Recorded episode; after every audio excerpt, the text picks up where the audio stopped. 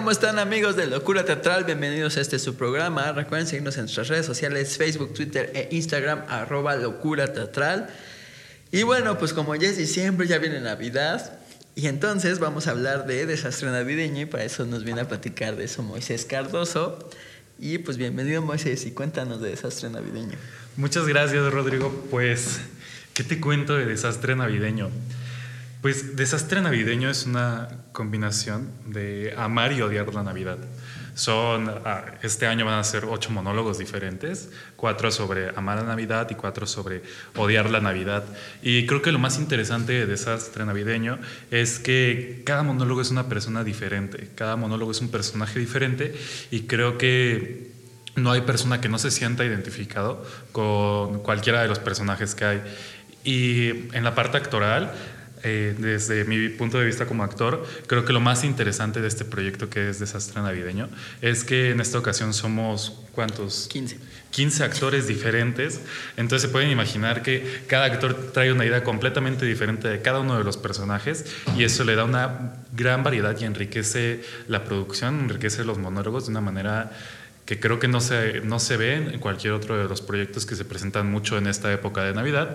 Y creo que esa es una gran razón por la cual la gente debería venir a ver Desastre Navideño. ¿Cuál fue tu mayor reto Además de la memoria. Mi mayor reto. Es que cada año es, diferente el reto. Sobre todo porque Desastre empezó hace ¿qué? cuatro años. Cuatro años. Cuatro años que empezó Desastre Navideño. Eh, y he estado desde la primera. Bueno, no como actor desde la primera vez, pero eh, cada año el reto es diferente. A veces eh, el reto puede ser un personaje, un personaje que como actores nos es difícil encontrar o desarrollar. Y sí, creo que definitivamente el mayor reto es la memoria. Ya cuando te enfrentas a 35, 36 hojas de, de diálogo, de texto y ocho personajes diferentes que tú tienes que interpretar y pues muchas de las veces te tocan mm, cuatro o tres en una función, pues eh, es difícil como llevar este polifacetismo, tener una, ser polifacético eh, para poder interpretar a los personajes y cambiar de personaje en cuestión de minutos, en cuestión de, que entras a camerino y vuelves a salir. Creo que ese es el mayor reto, tener identificados a cada uno de los personajes y completamente separados eh, unos de otros. Y es que muchos de pronto se parecen los personajes, pero definitivamente el público los tiene que ver diferentes. Claro. ¿Cuáles son tus personajes favoritos o con cuáles te identificas? Ay, yo creo que, y esto eh, eh, es paradójico, pero el, eh, mi personaje favorito es el anarquista. por una parte es el anarquista porque me ha gustado el trabajo que he construido con él y creo que, creo que a la gente le gusta, creo que, creo que gusta. Creo que otro de mis personajes favoritos es el duende y creo que muchos de los actores que estamos en Desastre Navideño se identifican con este personaje porque pues bueno, para no adelantarles mucho de por lo menos e-, ese monólogo, el duende es un actor frustrado. Entonces, pues yo creo que por lo menos yo, sí, en momentos he sido un actor frustrado. Y pues creo que algunos de los actores que también trabajamos en este proyecto quedamos frustrados por el proyecto. Entonces. Oye. Eh, no, pero en serio, eh, creo que los textos son muy lindos. Hay textos que me han acercado mucho y me han ayudado a superar algunos capítulos de mi vida, como el texto del nieto, el texto del soñador. Eh, entonces son, son textos que te van, los vas haciendo tuyos y te van metiendo cada vez más en el proyecto y es algo que pues la gente, el público reconoce, que el público ve que tú te estás metiendo de lleno en el papel y pues creo que es algo de lo que le ha dado éxito a esta producción. ¿Qué tanto ha cambiado para ti? O sea, de, un inicio cuando estabas en la primera temporada a esta, ¿has encontrado nuevas cosas? ¿Has ido madurando junto con los proyectos? ¿Hay cosas que entendías, que no entendías o que ahora sí? ¿O le ves de maneras diferentes? Digo, pues, porque son monólogos muy personales. Sí, yo creo que desde la primera vez, desde verlo de la parte de atrás como producción hasta este cuarto año que ya, que ya estoy participando como actor, y creo que es segundo, tercer año. Tercer año. Tercer año como actor. Definitivamente todos los años viene algo diferente en cada uno de los monólogos. A pesar de que como actor lleve la misma la misma regla, el mismo paradigma para cada uno de los monólogos desde la primera vez que lo he hecho, cada año encuentro algo diferente, sobre todo porque la sociedad está cambiando y pues el teatro es un reflejo de la sociedad. Entonces el, anarquista que puede ser un chairo hace dos años no era el mismo, no va a ser el mismo chairo que ahora. Definitivamente hay un cambio social muy grande. Como actor, eh, pues personalmente voy madurando como actor y definitivamente el duende, que es un actor, igual va cambiando. Entonces, justo este tipo de personajes cambian a, través de los años y nunca se va a ver el mismo monólogo de un año a otro, ni siquiera de un actor a otro. Y creo que hay cosas que antes no entendía de los monólogos, sobre todo del enamorado, por ejemplo. De la primera vez que lo vi, que lo hacía una actriz muy buena, Nora Basayo, yo no entendía por qué hacía su enamorado como lo hacía de una manera muy agria. Y ya cuando por fin lo empecé a hacer y comencé a vivir más el amor. ya cuando te agregaste por el amor. sí, sí, sí, definitivamente. Cuando empecé a tener tantas rupturas amorosas, entendí por qué el enamorado eh, de Nora Vasallo era así. Y ahora este, he podido adoptar ese papel porque definitivamente vas entendiendo ese tipo de cosas. Igual el soñador, igual el nieto. Año tras año te vas dando cuenta de cómo se comporta tu familia, de cómo se comporta tu cotidiano y definitivamente vas entendiendo más. Y bueno, ¿tú amas o odias la Navidad? ¿O a la mitad? ¿O cómo? Uy, es que yo creo que depende. depende de con quién la pasemos, ¿no? si de pronto es mucho en familia, pues sí llega a ser medio pesadito. Pero si es con amigos, uh, yo creo que lo más que disfruto de la Navidad es la comida y el tiempo libre, ¿no? Que, no, tengo escuela, no tengo trabajo, no tengo toda esta parte, entonces como que lo que más disfruto de la Navidad. Pero, pues no sé, yo diría que sí, no amo, pero sí me gusta la Navidad, pero tampoco la odio. Entonces, creo que es una... Por, justo por eso puedo jugarme entre los papeles, entre Mario de la Navidad, porque pues puedo traer varios recuerdos de Navidades pasadas. ¿Por qué crees que, digo, más allá de la parte religiosa de las fechas, ¿por qué crees que es tan importante justo estas fechas? ¿no? Digo, más allá de la parte eh, de mercadotecnia y todo eso. Yo creo que, y justo uno de los monólogos lo dice, es porque tienes tiempo para estar con tus seres queridos como ya comentaba, pues bueno, no hay escuela, no hay mucho trabajo, eh, tienes vacaciones, entonces tienes como un poquito más de libertad de juntarte con estas personas con las que no te dio tiempo de juntarte en todo el año. Y pues de platicar un poco sobre lo que ha pasado, sobre cómo les ha ido en, año, en el año, y hacer un recuento de lo que pasó justo en este año, y pues tener perspectivas de lo bueno o malo que puede venir el siguiente año, y pues estar preparados, como empezar a prepararnos para el siguiente año. Creo que esa es la parte más importante de la Navidad, poder compartir tiempo con las personas cercanas a ti, con las que, pues de pronto en el día a día, entre el estrés, este, el trabajo, el tráfico, todo esto, no nos da tiempo como de verdaderamente convivir con nuestros amigos, con nuestras personas que están alrededor nuestro. Y la Navidad nos ofrece ese espacio para, de tiempo libre para poder convivir de una mejor manera. ¿Qué le dirías a alguien que nos está escuchando por qué debería haber desastre navideño? Pues tienen que venir porque se van a, se van a divertir muchísimo. Eh, definitivamente me parece que hay monólogos muy cómicos y son muy divertidos. También los actores que están trabajando en el proyecto son muy buenos actores con muy buen timing cómico y también dramático y definitivamente se van a divertir, se van a sentir identificados con cualquiera de los monólogos. Y si también son público de teatro, se van a venir a dar una divertida con lo que sufrimos los actores, porque es casi innegable notar cómo sufrimos los actores. Porque, pues la verdad, nunca sabemos qué monólogo nos va a tocar. Entonces tenemos que aprendernos los ocho monólogos y nos avisan cinco o diez minutos antes de que comience la función qué monólogo nos va a tocar. Entonces tenemos justo ese tiempo, cinco minutos, para poder prepararnos eh, mentalmente para el monólogo. Entonces de pronto cuando uno sale a escena se le cruzan los monólogos o el monólogo que debe durar 15 minutos dura 5 o de pronto dura 20 con finales alternativos. Entonces es muy divertido. Pueden repetir las veces que, que ustedes quieran, pueden venir a ver las veces que ustedes quieran Desastre Navideño y les aseguro que siempre van a ver un monólogo diferente, aunque sea el mismo personaje y aunque sea el mismo actor, en cada función lo va a ser diferente, ¿va? porque cada, cada actor creo que le damos finales alternativos a los que vienen en el texto, porque se nos cruzan, porque se nos olvida o porque traemos otro mood ese día. Entonces siempre van a ver algo diferente, siempre se van a divertir, siempre van a salir reflexionando, que creo que es algo que importa mucho en el teatro, que nos deje una reflexión y siempre van a tener una reflexión sobre lo que acaban de ver. Creo que esa es la parte muy buena de Desastre, te diviertes, reflexionas y siempre es diferente, entonces deberían venir a vernos. Y bueno, el comercial, ¿dónde, cuándo? Ya sabes, redes sociales. Estamos en, a ver, ¿dónde? Estamos en, en el Foro Juanacata, en Plaza de la República número 46, esquina Vallarta, Colonia Tabacalera, en la alcaldía Cuauhtémoc. Justo estamos en el Monumento a la Revolución, en la parte de atrás. Si no saben cuál es la parte de atrás, es donde no están las fuentes, ahí. En la entrada por el Café Don Porfirio, en el último piso, ahí pueden encontrarnos y vamos a estar eh, pues empezamos el primero de diciembre, ¿no? Del primero de diciembre al 6 de enero vamos a echarnos todos los días a las... ¿En qué horario? Es, es de lunes a jueves a las ocho y media de la noche. Viernes funciones VIP igual ocho y media de la noche.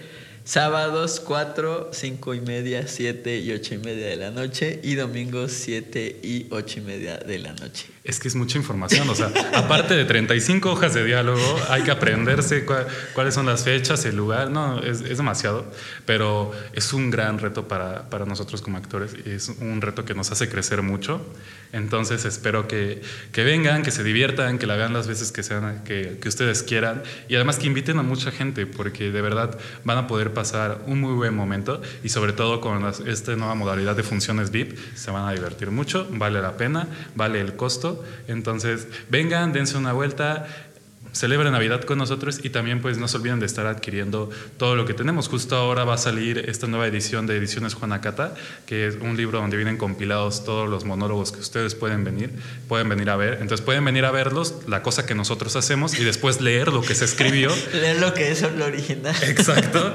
Y ya darse una idea de qué es lo que se supone que debimos de haber hecho. Pero también pueden adquirir tazas que van a estar a la venta y muchas otras cosas que pues a nosotros como espacio nos ayudan. Entonces pues vengan, dense una vuelta, no se pierdan en este diciembre desastre navideño. Sí, nada más se descansa 24, 25, 31 y primero. De ahí fuera estamos todos los días, son 15 actores alternando, dos por función. Las funciones VIP incluyen tapas y vino. Entonces, bueno, esta una experiencia para este fin de año. Redes sociales, Desastre Navideño en Facebook y Desastre-NAF, Twitter e Instagram. Pues muchas gracias, Moisés. Gracias a ti. Y pues ahora estamos con Mirel Franco y Andrés Chávez que nos vienen a platicar de pastorela para almas sucias. Bienvenidos chicos y cuéntenos. hola, pastorela. Hola, hola. hola, hola. Muchas gracias por la invitación, Rodrigo. Y pues bueno, cuéntenos de qué va esta pastorela. Bueno, la pastorela para almas sucias nos cuenta la historia de cuatro pastores, pero no como tradicionalmente nos cuenta la pastorela, sino muy actuales. Okay. los pastores son con defectos, por ejemplo, Lupita le encanta como siempre estar obsesionada y, y, que todo le salga bien y corregir siempre a los demás, que okay. casi no se da, ¿verdad? En la sociedad de ahora. este, los otros pastores también, Rosa, siempre comiendo y gastando el dinero de sus amigos, Juan siempre durmiendo y flojoneando, y Pancho y avaro, ¿no? Entonces son como los defectos de siempre, pero llevados a la actualidad con pastores más recientes. Entonces, okay. Lucifer y los angelitos a través de, de de, refer de, referentes a películas pop y de música y de baile, nos okay. cuentan esta pastorela muy entretenida. ¿Y por qué llevar estos personajes a esta realidad, a esta actualidad o cómo llamarlo así? Pues digo, personalmente yo que, que escribí la pastorela, eh, pienso que es como una crítica y una burla más, más cercana al público que nos puede ver, que, que pastorcitos como casi siempre los vemos el cliché de, ay amigo, eh, eh. muy, sí, no, no. Entonces dije, no, como que quiero escribir otra cosa distinta que le pueda llegar más al público y además, si te soy muy sincero, usé referentes de mi familia y de mis amigos y de mis amigos, okay. entonces, pero en, buen, en buena onda todo, ¿no? Como como esta cosa de, de, criticar burlando para crecer, algo Ajá. así, ¿no? Entonces fue con la, con la finalidad de hacer más cercano a la pastorela y los personajes al público actual. Claro. Y bueno, cuéntanos de tu personaje. Bueno, yo soy, la, yo soy Lucy. Eh, el diablo está compuesto por dos chicas, son Lucy y Fer. En este caso, Lucy es, se podría decir, la hermana grande, ¿no? Y es una relación muy fraternal, pero hay mucho bullying de la hermana grande hacia la hermana chica. y ella no está exenta de los defectos, ¿no? Ella es muy, muy soberbia, eh, muy avariciosa, muy egoísta, tiene como la síntesis de muchos pecados capitales, por decirlo así, en su personaje. Y su objetivo es que no llegue, que no lleguen los pastores, los nuevos pastores, con José María y el niño Jesús. Ok. Y bueno, ¿por qué hacer pastorelas? Digo, la gente la sigue buscando. ¿Por qué sigue siendo esta tra- tradición tan, tan importante en estas fechas? ¿Quién sabe? no tengo No, no. Pues mira, como parte de la compañía es como ya tradición también que en diciembre se haga pastorela. Entonces, de hecho esta pastorela ya tiene tres años y hemos presentado la misma por tres años eh, en Iztacalco, que es donde nos contratan y ahora que tenemos la oportunidad de, de estar aquí en Juanacata, este, pues decidimos como cambiar un poquito el formato porque siempre es espacio abierto y ahora espacio cerrado sí nos cambia un poco las cosas, pero es como, como cerrar el año divirtiéndose, riéndose, mofándose de uno mismo, eh, relajándonos también porque de repente otros proyectos que, que, que hacemos o que vemos incluso son como más de hay que buscar que el niño reciba esto, hay que buscar este, no sé, mu- Sí, muchas más cosas más complejas, exactamente. Entonces con la pastorela es una cosa más como vamos a relajarnos, vamos a divertirnos y crear a partir de la de la diversión, de, de esta cosa de relajo también. Entonces, pues de la compañía de ese lado, como de, de cerrar el año bien. Y la gente, no sé, ¿por qué seguirá buscando pastorelas? Es, en los, bueno, en los dos años que hemos estado es sorprendente porque mucha gente quiere pastorelas, Sí. siempre. Y todo el mundo espera que una pastorela sea divertida y creo que también esperan ver algo un poquito diferente, ¿no? Ya conocen el modelo clásico de los pastores, pero cuando ven que hay algo que es diferente y que se sale un poco de esa normalidad, les gusta mucho. Y nosotros hemos crecido estos tres años con eso, ¿no? Con hay que hacerla porque es una tradición también muy mexicana que todos tenemos, pero al mismo tiempo podemos hacer algo diferente y hacer un giro y a la gente le va a gustar. Claro. Y bueno, eh, ¿por qué? Bueno, ¿cómo reacciona el público? Digo, ya dicen que se divierten y así, pero en estos años que lo han presentado, ¿qué, qué les han- ¿con qué se han encontrado? Estas referencias que mencionas de pop y todo esto, ¿las captan o cómo, cómo lo toman, pues? Sí, de hecho, el año pasado, este, un, un señor, señor medio joven, este, cada referencia de las películas que hacíamos, porque hacemos referencia a esta película de Chicas Pesadas, con la coreografía de Jingle Bell, este, a ¿Y dónde están las rubias? Y este año metimos otras, y el, es- esta persona en específico captó todas las referencias y de todas se reía súper escandalosamente, y nosotros, ok, entonces, Qué padre. Sí, sí, sí. es- Está padre que, que, que lo que nosotros creemos que a lo mejor es muy local, estos chistes de películas pop, es, es tan universal, porque digo, sigue, sigue estando tan presente y todos o casi todos las ubican. Y los que no ubican, que son como un poco las señoras o señores ya de, de más edad, estos referentes igual se divierten, porque pues la pastorela tiene varios chistes, el formato siempre es como el mismo de que los pastores tienen que llegar acá, pero se ensucian. Y esta cosa que te digo de que hace crítica a actitudes y comportamientos muy, muy clásicos de la sociedad, pues les llega a ellos y se ríen, como que les hace sonar de, ay, esa es mi mamá. Oye, bueno, tú mencionas que te inspiraste en tus amigos, en tu familia para escribirlos. ¿Qué te han dicho al respecto? ¿Se identifican? ¿Te reclaman? ¿Te dicen algo? Mi mamá no la ha visto. Ni la verdad. No, yo creo que igual y si viene a esta. Esta temporada sí. De, de bueno. hecho, hace poquito me dice. Porque luego yo la imito mucho. Como entré y yo la, la imito ahí. Me dice, ay, eres igualito a mí, ¿cómo me copias? No sé qué. Y me dice, deberías escribir una obra que, donde hagas burla de esto. Le digo, "Güey, ya está, Ya, ya es la pastorela. ahí, ahí, ahí está, ahí te Es que a ver. Sí, sí, sí. Entonces mi mamá pues, no la ha visto y yo creo que lo va a tomar como súper cómico. Y mis amigos son justo los de la compañía, que, que justo les echo burla a, a, su- a nos- a nuestros, porque también me incluyo a mí, a nuestros comportamientos eh, chistosos, obsesivo-compulsivos. Entonces lo toman así, como de sí, voy a- me, voy a, voy a mofar un poquito de, de cómo soy yo Claro. incluso ahorita o de cómo es tal persona ¿no? dentro de la compañía. Y bueno, ha cambiado, bueno, cambió algo para esta nueva temporada. Digo, más allá de que se presenta en un espacio ya cerrado, ¿cambió algo el texto o agregaste algo o alguna modificación especial? Pues fíjate que los otros años, eh, por cuestión incluso de, de tiempo y todo, la dirigía yo también. Este año no, este año dije no, porque también dije producción ejecutiva, actuación, dirección y dramaturgia. dije no, ya no. Entonces dije, voy a ceder la dirección para también renovar y refrescar un poquito la visión de la pastorela para que no sea otra vez como lo mismo, porque aunque yo la dirija y cambie algunas cosas, sigue siendo un poco lo mismo. Yo sentía eso. Dije, no, voy a llamar a un nuevo director. Y está trabajando con nosotros un director, Jesús R. Cruz, que también es muy bueno y está metiendo también nuevos referentes de películas pop. Ah, El Diablo Viste a la Moda, este, ¿cuál otra fue? Tenemos ahora referentes para las coreografías de las diablas de hip hop. Sí. Entonces nos estamos alejando un poco del pop, estamos Ahora, adentrándonos en el hip hop. ¿Y eso cómo ha sido para usted? Pues es muy divertido eh, porque está renovando. O sea, eh, para nosotras ya era muy fácil hacer lo que ya conocíamos y de pronto Jesús nos dice, a ver, probemos con esto. Y viene algo súper urbano, ¿no? Y súper pesado. Y creo que lo está enriqueciendo mucho y está dándole mucha frescura. Porque además una gran ventaja es que aquí mi diablita Lucy es bailarina. Bailarina. Entonces, todas las coreos de los años pasados y ahora las de hip hop y todo lo que se está sumando de baile, ella lo pone. Entonces está súper padre. También ver cómo el baile se incluye a esta pastorela. Y bueno, ¿a ustedes les gustan estas fechas? ¿Les gustan las pastorelas o nada más les por...? Mm, a mí me encantan. Yo desde, desde que era niña en mi primaria había pastorelas y había kermés. Y yo era la niña que siempre participaba en todos los números y veía todos los números. Ajá. Después fui creciendo y dije, "Ay, yo quisiera ser una pastorela. Después ya estudié teatro y de hecho ya en la, en la universidad trabajamos en algunas pastorelas juntos. Y a mí me gusta mucho, o sea, es, ya me parece una tradición personal, como diciembre tienes que estar en una pastorela. ¿no? Si no, no es diciembre. Si no, no es diciembre. Como esa época. Si no, nos cerramos bien el año. Ajá. Sí, pues también es como ya tradición montar pastorela y, y divertirse y estar en estos proyectos.